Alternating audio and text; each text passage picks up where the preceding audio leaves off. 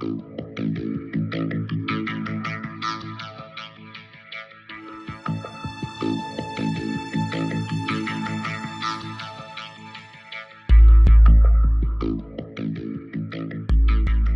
Ja, ich freue mich sehr, heute wieder einen Gast bei uns im Haus der Gerda Henkel Stiftung zu haben. Wir öffnen ja nach und nach unsere Pforten hier wieder für Gäste, dass wir welche wieder ja. auch hier, hier, im Haus haben können. Ähm, heute ist ähm, Dr. Annelie Ramsbrott bei uns zu Besuch, zu Gast bei Lisa. Freue ich mich sehr drüber. Danke, dass Sie extra aus Berlin gekommen sind. Danke für die Einladung. Ja, wir freuen uns. Ähm, Sie sind Historikerin und Projektleiterin am Zentrum für zeithistorische Forschung in Potsdam, hatten jetzt zuletzt eine ähm, Vertretungsprofessur in Göttingen zu europäische Kultur, Geschichte und Zeitgeschichte, genau. Aber wir kennen Sie ja schon sehr, sehr gut ähm, als Gerda Henkel Stiftung, denn Sie sind ja uns, ja, begleiten uns seit vielen, vielen Jahren. Ähm, angefangen als Promotionsstipendiatin vor, glaube ich, etwas mehr als zehn Jahren. Zuletzt als Forschungsstipendiatin, oder? Das hätten Sie nicht sagen sollen mit den mehr als zehn Jahren. Ja, gut, aber das können Sie sich leisten, glauben Sie mir. ähm, und damals ähm, haben Sie, und es gibt noch einen anderen Zusammenhang, nämlich Lisa. Wir haben Geburtstag gefeiert ja. und ähm, wir haben damals gefragt, als wir online gegangen sind, wir brauchen einfach ein paar Beiträge. Und da haben wir Sie damals auch angesprochen und Sie haben uns damals einen geliefert. Ähm, ich erwähne das deshalb, weil das einer der bis heute meist aufgerufenen Beiträge ist. Der mit der Nase. Der mit der Nase, mhm. genau. Es geht um Jacques Joseph, Jacques ähm, Joseph genau. Geschichte der Schönheitschirurgie. Ich glaube, das war Ihr Promotionsthema ja, damals. Ja, genau. Und wir haben bis jetzt über 110.000 Aufrufe. Ach, schön. Also in allen Statistiken ist das immer noch ganz oben. Mhm. Ähm, das freut mich natürlich immer sehr. Und wir haben dann zuletzt auch nochmal ein Interview geführt und das ist sozusagen jetzt der Übergang zu unserem Thema heute. Denn Sie haben in Ihrem Forschungsstipendium haben Sie geforscht zu westdeutschen Gefängnissen, ganz konkret zu einem Projekt, nämlich der Resozialisierung nach 1945. Genau. Und ähm, dazu ist jetzt auch Ihr Buch erschienen, ähm, geschlossene, ich zeige es mal, in geschlossene Gesellschaft heißt es, das Gefängnis als Sozialversuch, eine bundesdeutsche Geschichte. Mhm. Gratuliere dazu. Dankeschön. Und ähm, darüber haben wir damals das Interview vor dreieinhalb Jahren ähm, geführt mit Ihnen. Und ich war jetzt, als ich mich jetzt vorbereitet habe auf heute, ich habe ja das Buch gelesen und dann nochmal mir dieses Interview angeschaut, ich war doch sehr überrascht, wie viel sie eigentlich schon damals wussten. Also was im Grunde alles jetzt an These sich da wiederfindet im Buch. Mhm. Jetzt natürlich angereichert um massig Material, Empirie und weitere Überlegungen und Gedanken und so weiter, ohne Frage. Aber da fand ich schon interessant. Sie haben im Grunde eigentlich die wichtigsten Dinge, als wenn Sie schon gewusst hätten, eigentlich, worauf es hinausläuft in Ihrer Forschung. Ich hatte es ein bisschen befürchtet, ehrlich gesagt, dass es darauf hinauslaufen könnte, mhm. konnte das aber seinerzeit natürlich empirisch noch nicht wirklich mhm. unterlegen.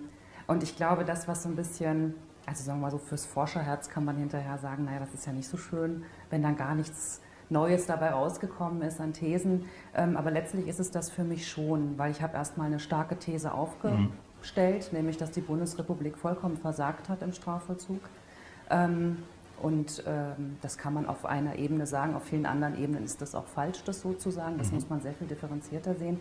Aber gerade das Material, was ich dann bekommen habe, also die Akten von den Gefangenen aus den Gefängnissen hat mir eigentlich gezeigt, dass es noch dramatischer ist, als ich das seinerzeit dachte. Mhm. Und insofern endet dieses Buch tatsächlich sehr nüchtern ähm, oder ernüchtert, nämlich dass die Bundesrepublik diesen Lackmustest ähm, im Vollzug, also in den Strafanstalten selbst, tatsächlich nicht bestanden hat. Genau, das ist ja auch der, wir haben damals genau dieses Zitat ähm, ähm, damals übernommen für unseren Beitrag. Ähm, das war, Sie sagten nämlich genau das, ähm, der, ähm, ich zitiere mal eben, der Strafvollzug ist eine Art Lackmustest dafür, was eine Gesellschaft sein sollte. Mhm. Ähm, und es, eine weitere These ist, ähm, da sagen Sie, inwieweit die Mauern der Gefängnisse die Grenzen des Versprechens markierten, ein Grundrecht auf Freiheit und Würde zu haben, ist eine Frage, der ich mich in meinem Projekt zu nähern versuche.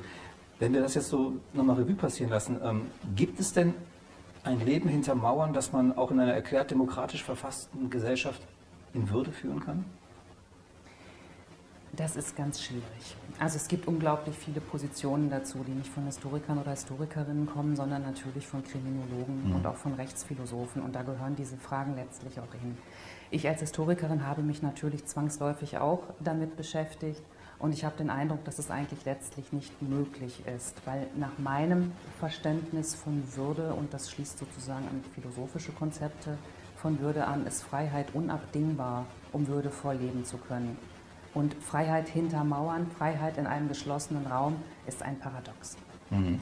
Das Interessante ist jetzt aber, dass das Resozialisierungsparadigma, was die Bundesrepublik aufgestellt hat, eben genau der Versuch war, so eine Art von Freiheit zu suggerieren oder auch zu simulieren, indem Politiker und Sozialwissenschaftler im Verein gesagt haben, a, müssen wir die Leben dieser Menschen etwas liberalisieren hinter Gittern, vor allem aber müssen wir ihnen die Freiheit geben, nach dem Strafvollzug in dieser Gesellschaft leben zu können. Das heißt, wir müssen sie für ein Leben in Freiheit vorbereiten. Das ist von der Idee her mhm. so, ja, das ist so, so liberal, so späte 60er, ähm, sehr sozialwissenschaftlich, äh, fürsorgestaatlich gedacht. Das geht aber natürlich nicht auf. Die Menschen hinter Gittern sind nicht gefragt worden, mhm. ob sie resozialisiert werden möchten. Wie kam man überhaupt auf den Gedanken, also nach 45 gerade, also das ist ja offenbar ähm, nicht nur in der Bundesrepublik, sondern auch in anderen äh, äh, Staaten, Nationalstaaten ist das ja ein Thema, dass der Strafvollzug sich zu ändern hat. Ähm, ja. Was ist denn da sozusagen der, das auslösende Moment gewesen? Ist es wirklich diese Zeit ähm, des Zweiten Weltkriegs gewesen oder wäre das zu verkürzt, es sozusagen nur auf diese bundesdeutsche Perspektive oder auf diese deutsche Perspektive, nicht bundesdeutsche Perspektive zu reduzieren? Ja, das wäre verkürzt. Ähm, das wäre tatsächlich verkürzt. Die Idee der, der Resozialisierung, der Rehabilitation kommt tatsächlich aus den USA.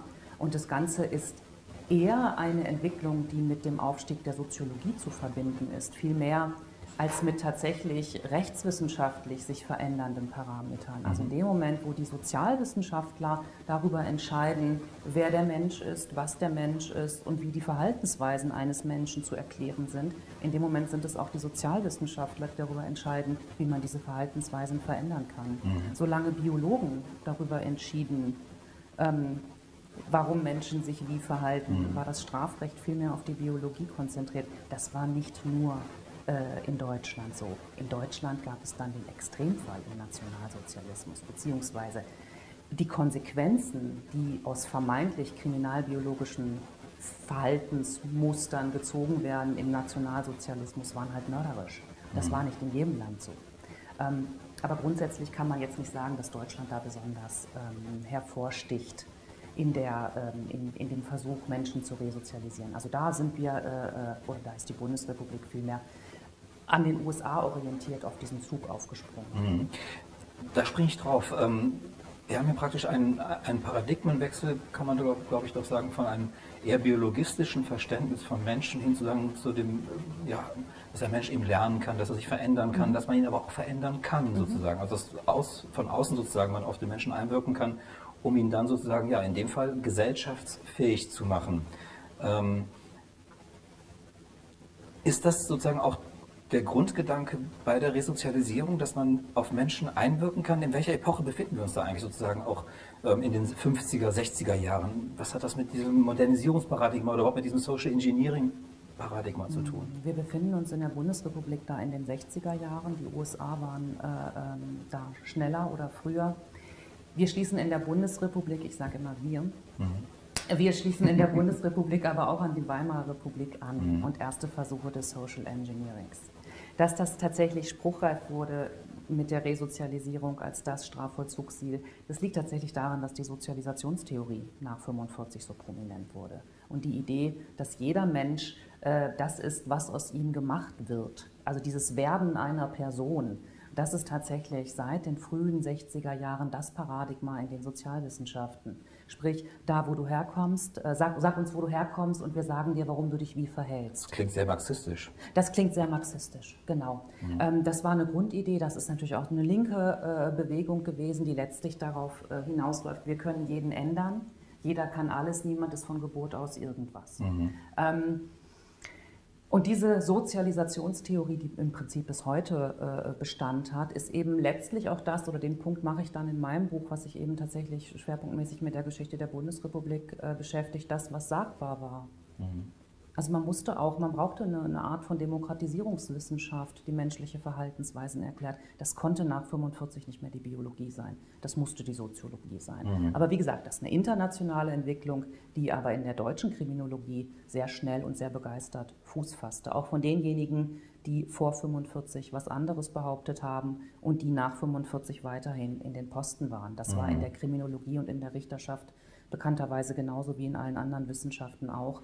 Aber die Art und Weise, wie die Leute gedacht haben und argumentiert haben, auch was das Strafen angeht und den Sinn des Strafens, da haben die, einen Paradig die sind den Paradigmenwechsel mitgegangen. Mhm. Das Interessante ist ja genau, wenn man sozusagen davon ausgeht, dass ähm, man damals gedacht hat, und das ist ja bis heute sicherlich auch immer noch ein, ähm, ein, guter Standpunkt, dass Menschen sozusagen von dem mitgeprägt sind, wo sie herkommen, dass man, sie, dass man die Umstände verändert, damit sozusagen auch menschliche Verhaltensweisen auch ändern kann, ähm, dass man sozusagen auf der anderen Seite aber nicht gesehen hat, dass die Menschen ja in einem Gefängnis sind. Also sozusagen, das müsste ja sozusagen weitergedacht ja auch den Rückschluss zulassen, naja, das prägt die ja dann eben auch. Ähm, mhm. Das ist ja sozusagen das große Paradoxon sozusagen, dass man auf der einen Seite Menschen in einem ja, geschlossen, eingesperrt für die Freiheit erziehen möchte, für ein gutes Leben in Freiheit, für ein gesellschaftsfähiges Leben in Freiheit. Ähm, hat man das eigentlich nicht reflektiert? Doch, das hat man reflektiert. Man hat auch das Gefängnis in dem Zusammenhang anders gedacht. So wie man glaubte, Verhaltensweisen lassen sich durch Sozialisation erklären, so sollte das Gefängnis keine Strafanstalt mehr sein, sondern mhm. eine Sozialisationsinstanz. Mhm. Das ist ein Quellenbegriff, so wurde das genannt von den Kriminologen und Sozialwissenschaftlern seit den 60er Jahren. Das heißt, die Idee war, wir gestalten das Gefängnis so um, dass es eben sozialisieren kann, nachsozialisieren kann, resozialisieren. Daher kommt dieser Begriff. Mhm. Und die, die Idee war halt, wenn wir das Gefängnis und den Alltag im Gefängnis so gestalten, wie wir uns das ideale Leben vorstellen, dann müssen diese Menschen, die das ideale Leben vorher nicht gehabt hatten, doch irgendwie lernen, sich konform zu verhalten. Wir können jetzt sagen, das war unglaublich naiv. Mhm. Und es gab natürlich seinerzeit auch schon Leute, die sagten, ihr Lieben, das ist von der Idee her wunderbar, aber das klappt doch nicht in den Mauern, die zum größten Teil noch aus dem 19. Jahrhundert sind. Das klappt doch nicht in einer 6 Quadratmeter Zelle. Und das klappt doch nicht mit jemandem, den ich vorschreibe, wie lange er schläft, wie lange er frühstückt, was er frühstückt, wann er arbeiten geht, was er arbeitet, wann er ins Bett geht. Das heißt, ihr müsst doch sehen, so die Kritiker mhm. dieses Resozialisierungsvollzugs, dass ihr die Leute vollkommen reglementiert und das ist das Gegenteil von Freiheit. Das heißt, das, worüber mhm. wir uns hier jetzt unterhalten, als ein Paradoxon mit der Verwunderung, ja, aber war das nicht schon in den 60ern klar? Das war auch in den 60ern schon äh, Menschen klar. Aber es gab eben auch diejenigen, und die haben mich dann eigentlich sehr beeindruckt bei meiner Lektüre, die fest davon überzeugt waren, wenn der Staat bereit ist, genug zu investieren und aus Gefängnissen Wohngruppen macht, wie zum Beispiel in den sozialtherapeutischen mhm. Anstalten, wenn es möglich ist, drei, vier Leute in einer Wohngruppe mit drei, vier Betreuern zusammenzubringen, dann ist so etwas möglich. Mhm. Und tatsächlich gab es, ähm, dazu habe ich auch in meinem Buch was geschrieben, es gab diese Versuche, äh, Gefängnisse umzugestalten in den sogenannten sozialtherapeutischen Anstalten. Und die haben tatsächlich auch sehr viel geringere Rückfallquoten gehabt. Sprich, man kann sagen, dass dieser Versuch, das zu tun, schon geklappt hat. Aber das waren wenige Hunderte, die das überhaupt nur betraf. Mhm. Genau, also ähm, Sie schreiben ja sehr eindeutig in Ihrem Buch, ähm, dass man eigentlich sozusagen von den Ergebnissen oder den, den, den Folgen der Resozialisierung maßlos enttäuscht war. Mhm. Also die Rückfallquoten waren relativ oder waren hoch. Ja. Ähm, und ähm, diese sozialtherapeutischen Anstalten, die Sie aber auch in Ihrem Buch behandeln, die hatten niedrigere Rückfallquoten. Ja. Und Sie argumentieren sozusagen, dass am Ende eigentlich das Geld gefehlt habe. Also es war am Ende ein ökonomischer Zwang, die nicht weiterzuführen, obwohl sie ja offenbar die erfolgreicheren ähm, oder die erfolgreichere Methode waren. Ähm, ist das wirklich eine rein ökonomische Frage gewesen oder, und das wäre so meine Vermutung oder meine Frage vielleicht vielmehr, ähm, war es auch schwer, die Bevölkerung oder die Öffentlichkeit davon zu überzeugen, dass man Menschen sozusagen, die straffällig geworden sind, die eine Schuld auf sich geladen haben, mhm. dass sie nicht ausreichend bestraft werden. Also dass man sozusagen immer noch diesen Vergeltungsgedanken in der, ähm, in der Öffentlichkeit sehr stark oder sehr hoch gehalten hat, dass er noch sehr präsent war und dass man eben vielleicht nicht so weit war und gedacht hat, naja gut, die sind halt straffällig geworden, jetzt müssen wir ihnen halt helfen. Ähm, also gibt es auch so ein Unbehagen an zu viel Freiheit für Menschen, die irgendwie schuldig geworden sind. Ja, ich glaube, dass, äh, das gab es unbedingt, das gibt es bis heute. Mhm. Ich würde sogar sagen, das ist kontinuierlich einen absoluten Backlash und mhm. das ist tatsächlich seit, den, seit Mitte der Anfang der 80er Jahre immer stärker geworden. Diese sozialtherapeutischen Anstalten sind nicht nur aus ökonomischen Gründen nicht aufrechterhalten worden bzw. ausgebaut worden. Das ist allerdings der Hauptgrund, das würde ich schon sagen. Mhm. Ähm, es ist auch so, dass Sozialwissenschaftler immer weniger davon überzeugt waren, dass es überhaupt klappen kann, weil, und da kommt genau der Aspekt ins Spiel, den Sie gerade ansprechen, das Maß an Freiheit, was ursprünglich in diesen Anstalten mal geplant war, wurde von der Politik nicht mitgetragen. Mhm.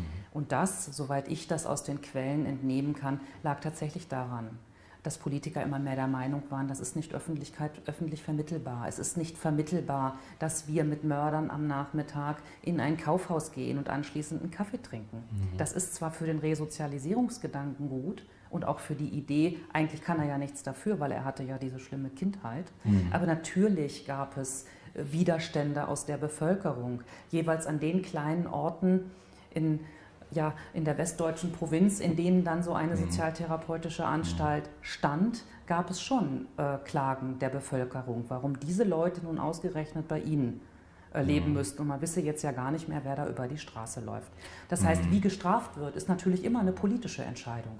Und politische Entscheidungen, das wissen wir auch, ähm, werden auch immer dahingehend gefällt, ähm, wie diejenigen glauben, an der Macht bleiben zu können. Das mhm. sind ja nicht immer irgendwelche äh, rein moralischen Entscheidungen. Ja, aber ich meine, der Sicherheitsdiskurs ist ja eigentlich immer ein Diskurs, auch gerade in der Bundesrepublik, der, genau. glaube ich, auch für Stimmen sehr relevant ist, sozusagen. Also genau, der, der Sicherheitsdiskurs mhm. ist absolut relevant. Mhm. Das merkt man bis heute. Ähm, die Strafgesetzgebung ist, ist, spätestens in den 60er, in den 90er Jahren, Entschuldigung, immer weiter verschärft worden. Mhm. Gewaltdelikte gingen immer weiter zurück. Die Medien haben das unglaublich ausgeschlachtet. Ähm, insofern sind politische Entscheidungen ganz stark Sicherheitsentscheidungen, mhm. ja.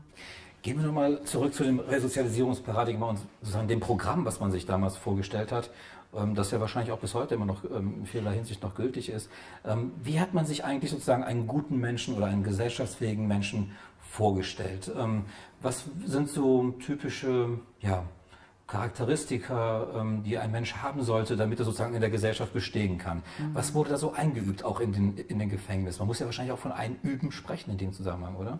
Ja, das ist eine sehr, sehr äh, interessante Frage, die ich selber auch spannend fand, als ich dann tatsächlich mhm. das Material in der Hand hatte und die sich eigentlich nur sehr bigott beantworten lässt. Denn ein guter Gefangener ist einer, der das Reglement mitmacht und mhm. nicht aus der Reihe fällt. Mhm. Das ist der gute Gefangene im Alltag. Also der, der gehorcht? Der gehorcht, ja. der Befehle ausführt, der kann nach zwei Drittel darauf hoffen, rauszukommen. Mhm. Der theoretisch gute Gefangene des Resozialisierungsparadigmas ist aber der, der Verantwortung für sich selbst übernehmen kann, der einen eigenen Kopf hat, der einen eigenen Charakter ausbildet mhm. und der in der Lage ist, ähm, ja, verantwortungsvoll, selbstbewusst ähm, durchs Leben zu ziehen und es so die Idee dann auch zu schaffen. Das ist aber genau der Gefangene, dem es sehr schwer fällt, sich an die vorgegebenen Regeln im Gefängnis zu halten. Mhm. Insofern ist eigentlich derjenige, der der Resozialisierungstheorie nach der gute Gefangene ist, nicht unbedingt derjenige, der die guten ähm, Beurteilungen mhm. innerhalb des Gefängnisses bekam. Aber grundsätzlich mhm. von der Idee des Resozialisierungsparadigmas ist es Verantwortung. Selbstverantwortung und Verantwortung für andere. Mhm. Sprich, Gewalt ist damit ausgeschlossen. Mhm.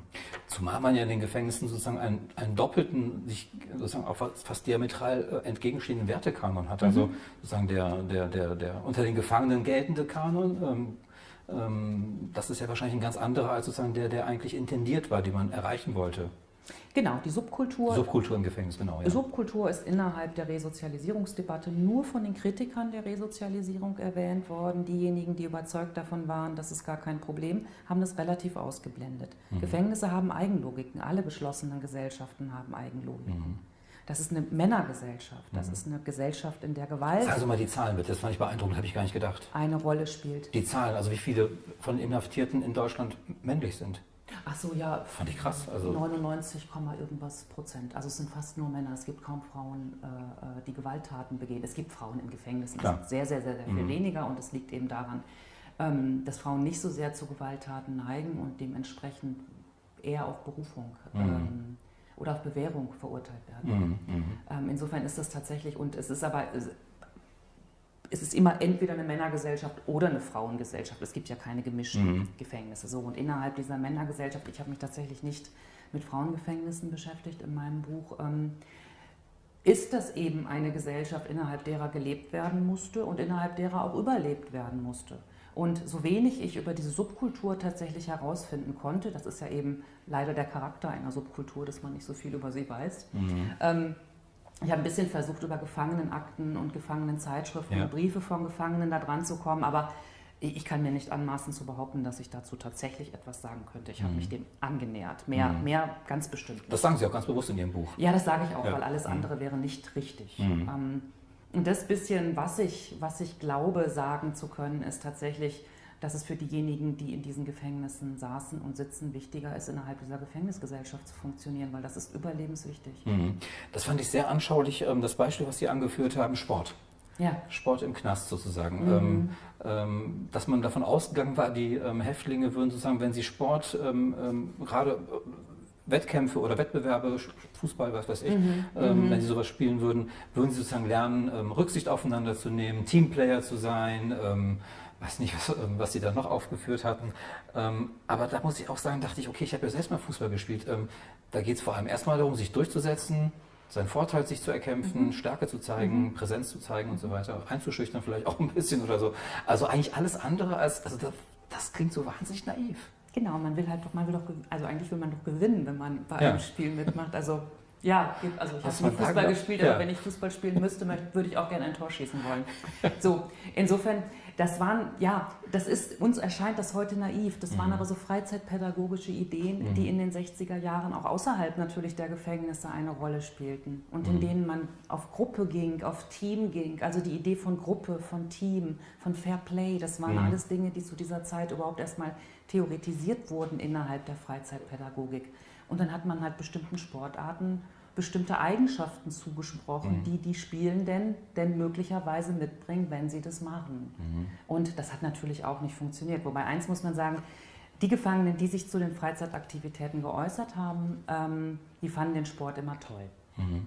Also in den, in den Gefangenenzeitschriften gab es richtige Ligen, also ähm, wie heißt das, wenn da so steht? Wer ja, also, ne? ähm, so, Tabellen und Sie so merken überhaupt keine ja. Ahnung von Fußball, genau. Diese Tabellen, heute, die Rankings, ja. genau. Ähm, das wurde innerhalb von Gefängnismannschaften, also innerhalb, innerhalb der Bundesrepublik hatte jedes Gefängnis eine Gefängnismannschaft, ah, die mhm. haben auch gegeneinander gespielt. Ja.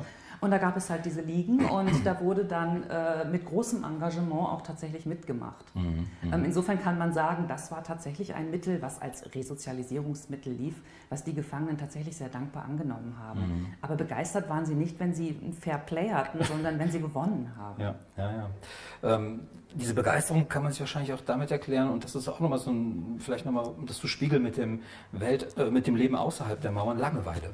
Ähm, Langeweile ist ja wahrscheinlich da wirklich eine ganz, ganz äh, mhm. wesentlich, äh, wesentliche menschliche Erfahrung im, im, äh, hinter Gittern. Ähm, ja. ähm, wie hat man versucht, das aufzufangen, die Menschen zu beschäftigen? Sie thematisieren ja auch den, das Thema Arbeit beispielsweise ja auch, ja. Ähm, was ja auch dann sehr politisch teilweise wird. Ähm, mhm. Werden die eigentlich richtig bezahlt? Ähm, werden die ausgebeutet und so weiter? Also diesen, die Zeit zu füllen, sinnvoll zu füllen, das ist ja wahrscheinlich ein Aspekt gewesen der Resozialisierung. Wir müssen den Leuten die Zeit, die sie haben, irgendwie versuchen, möglichst sinnvoll zu, dass sie sie möglichst sinnvoll gestalten können.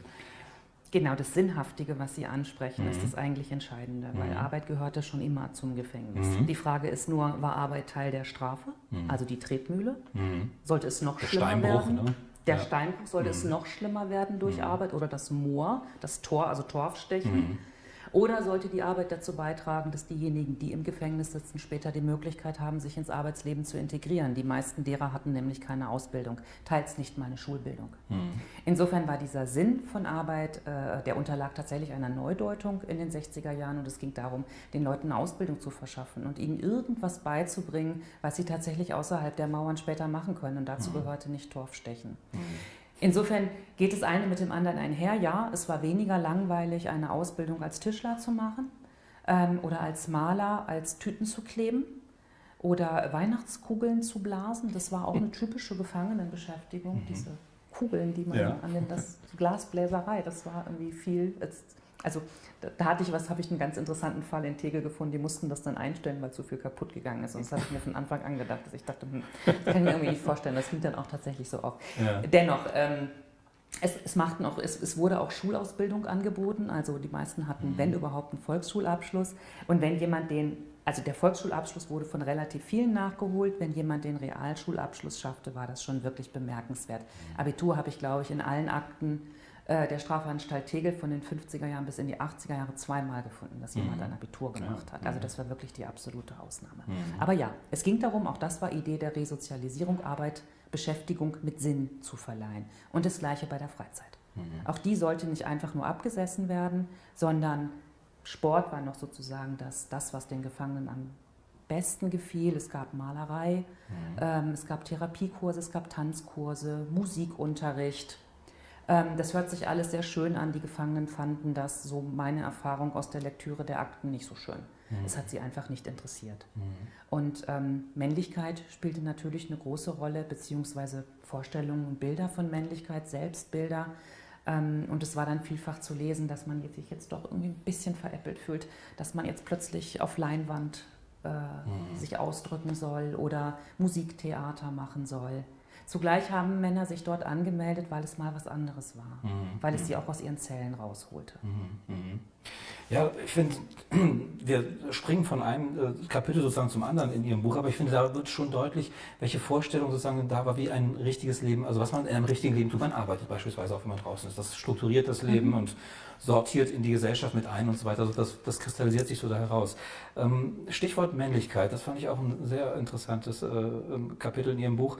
Ähm, Sexualität mhm. spielt auch eine sehr große Rolle. Wir haben hier ja, reine Männergesellschaften und äh, wenn wir sozusagen Sexualität als menschliches Bedürfnis jedem zugestehen und so weiter, haben wir da ja auch ein Riesenproblem. Also in der im freien Leben gehört ja auch sozusagen die Möglichkeit, sich sexuell irgendwie auch mhm. ausleben zu können. Das können die ja anscheinend eben nicht. Oder beziehungsweise, ja, sie müssen es irgendwie unterdrückt tun, äh, tun oder sie müssen es äh, ähm, ähm, zwangsweise, weil sie keine anderen Möglichkeiten ähm, haben und so weiter. Ähm, das fand ich war in Ihrem Buch doch sehr dominant, sozusagen, dieses Thema der Sexualität. Ja, weil es unter den Gefangenen tatsächlich sehr äh, dominant war. Also das, was mich am ehesten hat in die Subkultur reinschauen lassen, waren tatsächlich Äußerungen oder Klagen über nicht vorhandene, über, über die nicht vorhandene Möglichkeit, Sexualität zu leben. Mhm. Ähm, und anders als heute, ganz genau weiß ich ehrlich gesagt nicht, wie es heute ist, aber es gibt die Möglichkeit, durch Wochenendbesuche mhm. äh, im Gefängnis das auch zu leben. Ähm, gehörte der Verbot, das Verbot, Sexualität zu haben, tatsächlich zum Teil der Strafe. Also das mhm. war auch in den ah, ja. 60er Jahren noch mhm. anders als die Arbeit. Bei mhm. Arbeit wurde gesagt, das soll nicht Teil der Strafe sein, seine Sexualität nicht leben zu können, ist Teil der Strafe. Mhm.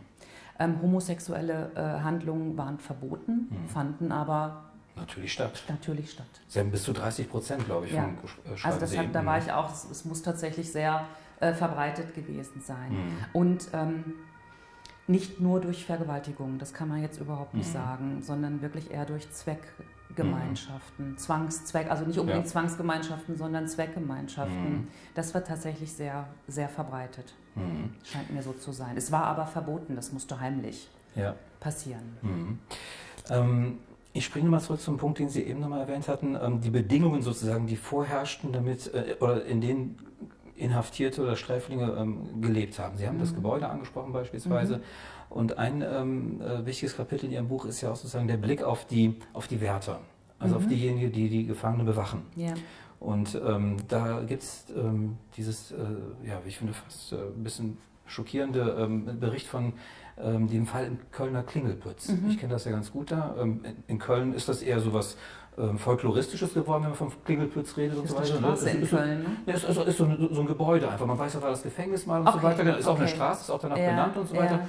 Aber es hat irgendwie so was, ähm, oh ja, was, was Nettes. So. Man, aber Sie berichten sozusagen dann aus, ähm, aus der damaligen Zeit, äh, 60er Jahre, glaube ich, oder Ende 50er war das, glaube ich. 65. War, mhm. Genau, 65 war das ein, ähm, ein Fall, der viel Furore gesorgt hat, der viel Öffentlichkeit und wahrscheinlich auch ja, für Resozialisierung möglicherweise ein Fall war, der das so ein bisschen mit befördern konnte, dieses neue Konzept. Vielleicht können Sie das mal ganz kurz erzählen. Genau, es gab in diesem Gefängnis, was eben Klingelpütz hieß, weil es in Kölner, jetzt weiß ich nicht, Stadtteil, Straße. Das ist Köln-Nord, ja. Das ist, nee, es ist eigentlich eine Straße, ist genau. Eine Straße. Und das war das Gebäude damals, das Gefängnis hieß so. Sie hieß, genau, ja. es hieß das, das Gefängnis hieß Klingelpütz. Klingelpütz, genau. genau. Und dort sind ähm, mehrere Häftlinge von Wärtern erschlagen worden. Mhm. Das wurde vertuscht von Seiten der Gefängnisleitung und sogar von Seiten der Staatsanwaltschaft. Das heißt, da wurden Totenscheine ausgestellt, dass die alle an Herzversagen gestorben sei. Das wiederum berichteten Gefangene, die entlassen wurden, einem Kölner ähm, Rechtsjournalisten, Hans Wöhlenweber, mhm. der recherchiert hat, ob an diesen Fällen irgendetwas dran ist, der den Hinterbliebenen der Opfer Bescheid gesagt hat, dass es eben möglicherweise so ist, dass die durch Gewalt gestorben sind und dann wurden tatsächlich auch Gefangene, tote Gefangene exhumiert mhm. und man hat festgestellt, die sind tatsächlich erschlagen worden. Schädelverletzungen und so. Ne? Schädelverletzungen, genau, das war nicht hm. nur in, das war dann auch in Hamburg noch mhm. in der sogenannten Glocke. Es gab dann mehrere ähm, Fälle von eindeutig erschlagenen Gefangenen und Vertuschungsversuchen von der Gefängnisleitung eben bis hin zur Staatsanwaltschaft. Und es war ein Riesenskandal. Mhm. Ähm, dieser Skandal war eben im Jahr 65 und 67 hat Gustav Heinemann dann tatsächlich die Strafvollzugskommission einberufen, damit es endlich ein Strafvollzugsgesetz gibt. Mhm. Und die Gefangenen. Am Ende war das nicht wirklich so, aber die Idee war, dass die Gefangenen mehr Rechte haben mhm. und so etwas nicht nochmal passiert. Insofern wird ähm, auch in der zeitgenössischen Literatur immer wieder gesagt, dass dieser Gefängnisskandal, und da wird halt der Klingelpütz hervorgehoben, tatsächlich Auslöser für die Reform war. Weil das war wiederum dann eben in den 60er Jahren auch öffentlich ein Skandal. Mhm. Also die Gesellschaft der 60er fühlte sich oder einige, die sich mhm. dazu äußerten, fühlten sich dann tatsächlich an die Zeit 20 Jahre zuvor erinnert und sagten, das kann doch nicht unser demokratisches Deutschland sein, mhm. wo so etwas möglich ist. Mhm. Insofern war das eine ganz andere Atmosphäre als später in den 80er Jahren. Ja, und das fand ich so interessant. Also sozusagen diese, diese doch wirklich, eigentlich, wie ich finde, sehr sichtbare Kluft. Auf der einen Seite hat man dieses hohe Ideal, was man sozusagen mit Menschen machen möchte, dass man sie mhm. verbessern möchte, dass man sie irgendwie wieder gesellschaftsfähig machen möchte. Und auf der anderen Seite sozusagen die, die, die bestehenden Bedingungen, materielle Bedingungen, aber auch personelle Bedingungen, dass man hat Personal gehabt, das überhaupt nicht geschult war, mhm. ähm, die ja selbst offenbar möglicherweise aus ähnlichen Milieus kamen wie die Gefangenen selbst. Mhm. Ähm, ähm, also völlig unvorbereitet auch für diese Aufgabe war, die ja offenbar ja dann doch Pädagogen möglicherweise erfordert hätte oder, oder Therapeuten oder Psychologen oder was auch immer. Ja. Aber es waren ja sozusagen Leute, die, ähm, die da eben keine große Ausbildung erfahren haben. Es waren haben. vor allen Dingen ehemalige Soldaten. Soldaten. Dadurch, Richtig, dass sie ja, relativ früh genau. in. Rente gingen, mhm. beziehungsweise in Rente, wie nennt man das, wenn jemand Pension, also Pan pensioniert oder? Ist dann das ist Pensionierung. Pensionierung, mhm. genau. Machten die oft noch vier, fünf Jahre im Gefängnis. Mhm. Ihren Dienst, wenn sie das wollten. Das heißt, die waren überhaupt nicht ausgebildet, die waren an der Waffe ausgebildet. Und das mhm. waren genau die, die man dort eigentlich nicht gebrauchen konnte, mhm. in der Idee der Resozialisierung. Das hatte allerdings auch Konsequenzen, weil Teil dieses, dieses Resozialisierungsentwurfs und auch der Umsetzung des Resozialisierungsvollzugs war tatsächlich eine Ausbildung der Wärter im Gefängnis. Und das war, wie Sie schon angedeutet haben, eine pädagogische und auch psychologische Ausbildung, mhm. die dann aber eben oft daran krankte, dass wiederum diejenigen, die sich zu diesem Beruf entschlossen, er war nicht besonders gut bezahlt und man brauchte auch keine besonders hohe Schulbildung, dann auch etwas überfordert waren damit, in pädagogischer oder psychologischer Art und Weise mit Gefangenen zu reden. Mhm. Zugleich war die Idee der Reformer aber auch, das hat sie auch schon angedeutet, dass so die geistige und sprachliche Nähe zu den Gefangenen eigentlich ganz gut sei dafür, dass man sie erreicht. Mhm.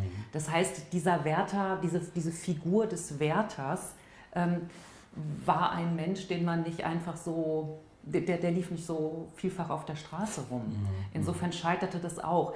Man kann jetzt nicht sagen, dass, das hat nie geklappt. Natürlich gab es immer wieder Wärter, die das ganz gut hinbekommen haben. Mhm. Es gab aber auch immer wieder Wärter, die das überhaupt nicht hinbekommen haben. Es gab auch in den 70ern noch Todesfälle im Gefängnis. Mhm. Insofern war auch das so ein, ja, man hat es versucht, ja, es gab Schulen für, für Gefängniswärter, ja, es gab Psychologen und Pädagogen in den Gefängnissen, aber das hat nicht dazu, für, dazu geführt, dass die Rückfallquoten tatsächlich geringer geworden wären. Mhm. Und daran, ich meine, das sind dann einfach nur Zahlen, aber daran bemisst sich letztlich der Erfolg oder Misserfolg des Strafvollzugs, mhm. nämlich wie viele kommen wieder.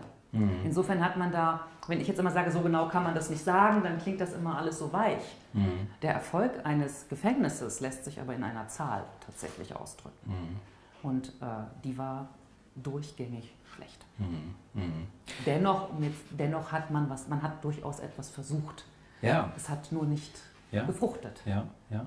Ähm, Genau, also ich glaube, das, das Ideal ist ja sozusagen unbestritten, also dass man mhm. was be besser machen möchte. Ähm, wobei man sicherlich dann auch darüber diskutieren kann, was dann die Vorstellungen von gut und von richtig und von äh, gesellschaftsfähig und so weiter Natürlich. sind. Ne? Mhm. Ähm, jetzt haben wir die Seite sozusagen der, der Werte, aber jetzt vielleicht nochmal, Sie haben das öfter schon angesprochen, nochmal der, der Blick auf die, ähm, auf die Inhaftierten, auf die Häftlinge selbst. Sie haben eine Reihe von Ego-Dokumenten sich angeschaut. Ähm, haben die das ernst genommen? Haben die darin wirklich eine Chance für sich gesehen, dass sie wirklich auch da zu einem besseren Menschen werden können? Oder hat man gesagt, naja, ich mache es halt mit und immerhin besser als das, was vorher war? Es gab eine ganz starke und auch ausformulierte Hoffnung, mhm. dass mit dem Strafvollzugsgesetz und mit der Idee, Resozialisierung umzusetzen, sich der Alltag im Gefängnis verbessern könnte. Mhm. Diese Hoffnung ähm, ja, das war schon sehr eindrücklich. Eigentlich aus allen Ego-Dokumenten, äh, die ich gefunden habe, sprach diese Hoffnung, dass das Leben weniger trist ist, dass es weniger reglementiert ist, dass man äh, tatsächlich mit etwas mehr Würde behandelt wird, Und zugleich spricht aus diesen Dokumenten eben auch die Enttäuschung, dass das letztlich nicht der Fall war. Mhm. Insofern haben die Gefangenen nicht darüber nachgedacht, ob sie resozialisiert werden. Das hat die, glaube ich, sagen zu können, tatsächlich überhaupt nicht interessiert. Mhm. Die hatten ja nichts gegen sich. Mhm. Die wollten nur einfach ein besseres Leben einfach im ein besseres Leben ja. im Gefängnis. Ja. Mhm. Also die, die, die also ich, hab, ich habe keine Dokumente von Menschen gefunden, die sich hingesetzt haben und gesagt haben, ja, jetzt habe ich die Gelegenheit, der zu werden, den die Gesellschaft haben möchte. Mhm. Mhm. Das habe ich nirgendwo gefunden und das wundert ja auch nicht. Ich meine, wer tut das?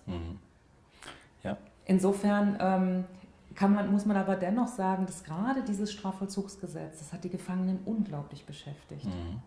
Aber nicht aus dem Grund, dass sie resozialisiert werden. Mhm. Sondern dass ihre Lebensbedingungen, dass ihre Lebensbedingungen besser werden. Besser werden. Ja. Genau. Mhm. Ja. Mhm. Ähm, nochmal zum, zum Ende hin jetzt nochmal. Ähm, man hat ja recht früh erkannt, sozusagen, dass die Rückfallquoten hoch sind, trotz mhm. Resozialisierung und so mhm. weiter. Ähm, ich weiß es, ich bin kein Experte, aber ich würde sagen, bis heute gilt das Paradigma, glaube ich, noch der Resozialisierung.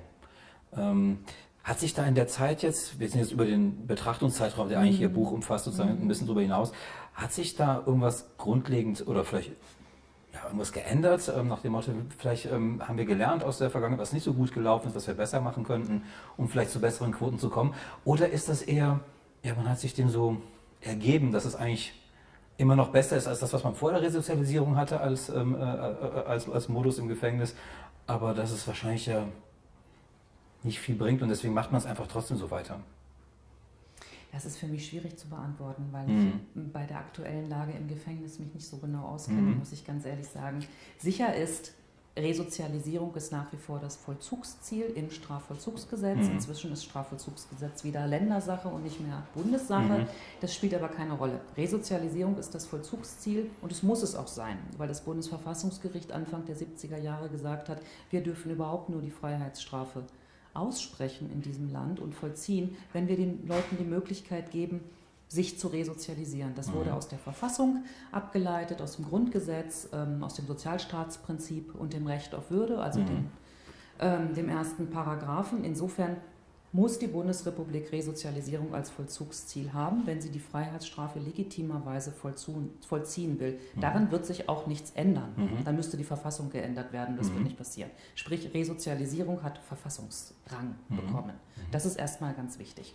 Innerhalb der Gefängnisse ist mein Eindruck, wenn ich jetzt aktuelle kriminologische Literatur lese, ja. hat sich eigentlich gar nichts geändert. Man nimmt es so hin, dass die Resozialisierung nicht funktioniert. Mhm. Man weiß aber auch nicht, was man anders machen soll. Mhm. Es gibt so leichte Versuche, auf alternative Strafformen hinzugucken. Also weg vom Gefängnis. Sprich, nicht die Resozialisierung wird neu gedacht, sondern der Strafvollzug an sich wird neu gedacht. Fußfessel, Aber das sind ich, Fußfessel zum hm. Beispiel, das sind so vage Versuche. Hm. Fußfessel wurde, soweit ich weiß, nur in Hessen als Pilotprojekt einmal ausprobiert. Die Niederlande haben die das nicht auch teilweise ja, gehabt? Ja, genau, ne? auch in den hm. USA hm. kennt man das, aber jetzt die wenigen Probanden in Hessen, die das, ich meine, es sei Hessen gewesen, die das ausprobiert haben, haben eben gesagt, sie würden sich damit jetzt auch nicht, auch nicht frei fühlen. Das kann man sich auch irgendwie vorstellen. Dann ähm, gibt es gerade in den letzten Jahren eine breite Debatte über Restorative Justice, also sprich Täter-Opfer-Ausgleich, mhm. dass sich die Leute nicht irgendwie verständigen, mhm. ob man nicht, also Täter und Opfer sollen zusammenkommen und das versuchen auszuhandeln. Ist auch keine Option für alle und für mhm. alle Straftaten. Aber es gibt zumindest ähm, unter Juristen immer stärker Ideen, wie man auf diese Freiheitsstrafe verzichten kann, weil eben ganz offenkundig ist, dass sie ihr Ziel verfehlt. Mhm.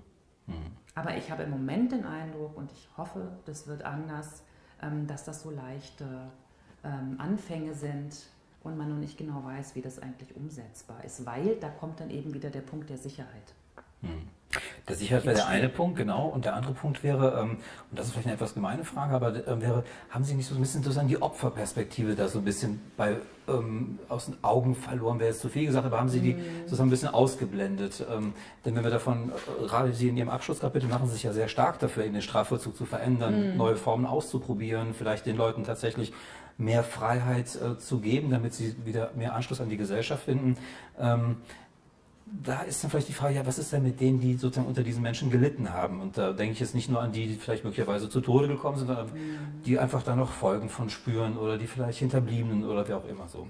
Ähm, Ist das, ist das bei Ihnen so mitgedacht oder haben Sie es bewusst ausgeblendet? Nein, ähm, das ist tatsächlich eine gemeine Frage. ähm, ich habe das bewusst ausgeblendet. Ähm, und Sie haben natürlich recht.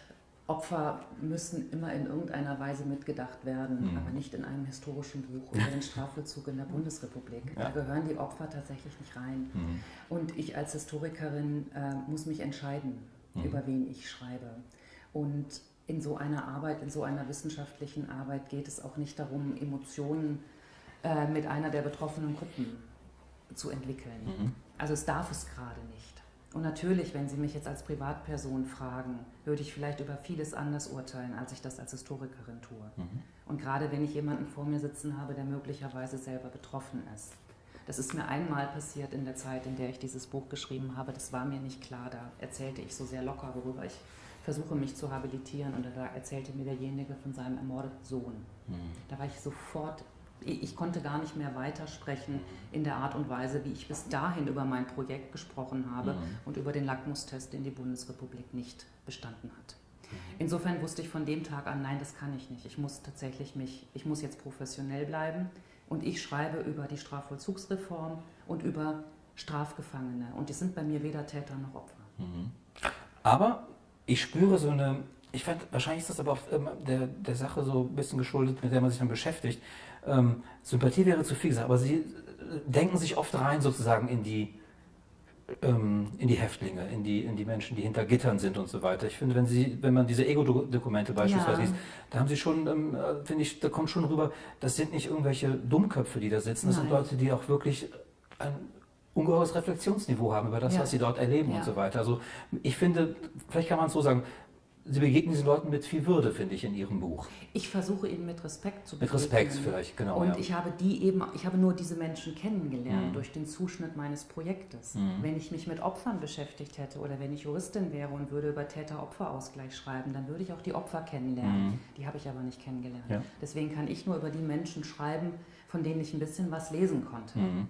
Ähm, und natürlich baut man irgendeine Art von Beziehung zu diesen Schriften auf. Mhm. Also zu den Menschen natürlich nicht, die kenne ich ja nicht, aber zu diesen, zu diesen Schriften mhm. letztlich. Ähm, und irgendwie positioniert man sich dann schon, aber ich habe tatsächlich versucht, da möglichst ähm, neutral zu bleiben, mhm. was nicht immer einfach ist. Und hm. was aber hilft, ich weiß von so gut wie niemandem die Straftat.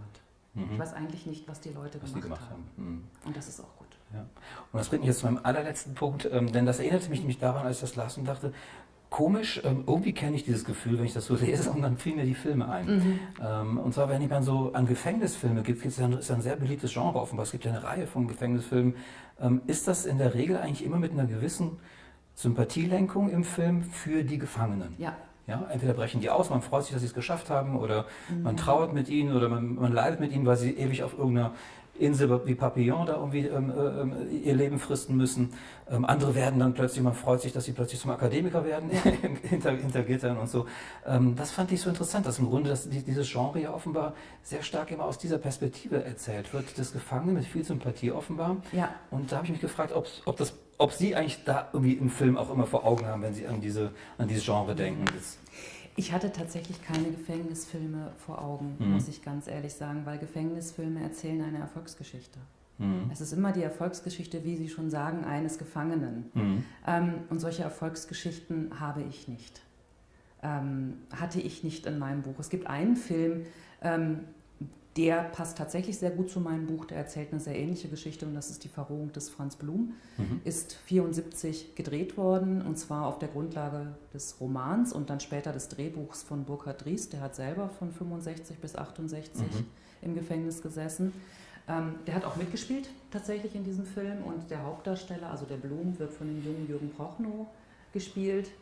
Und das ist ein Film, in dem man sich nicht mit dem Protagonisten identifiziert. Der mhm. zeigt tatsächlich Gefängnisalltag in Fuhlsbüttel und wie der Titel schon sagt, der Franz Blum, ähm, er hat, glaube ich, Abitur, nee, der ist kurz vor Ende seines juristischen Staatsexamens und begeht dann aus Grund, aufgrund von widrigen Gründen einen Bank, Überfall. Mhm. Zum richtigen Verbrecher wird er aber dann erst im Gefängnis. Mhm. Das heißt, das ist das eine andere Gefängnisgeschichte. Die mhm. erzählt nämlich das Problem der Resozialisierung. Mhm. So, und wenn Sie mich jetzt nach einem Film fragen, den man gucken kann, anstatt mein Buch zu lesen, dann würde ich sagen, dann die Verrohung des Franz Blum. Also mit Alcatraz hat das und Papillon hat das nicht so viel zu tun. Sehr schön. Dann äh, gehen wir auch mit einer Anregung aus diesem ähm, Gespräch heraus, dass wir uns diesen Film mal anschauen. Ähm, vielen Dank für dieses Gespräch. Fand ja, ich sehr interessant. Nochmal danke für die Einladung. Ja, sehr gerne. Ähm, danke, dass Sie gekommen sind und weiterhin alles Gute für Sie. Sehr gerne. Danke. Tschüss.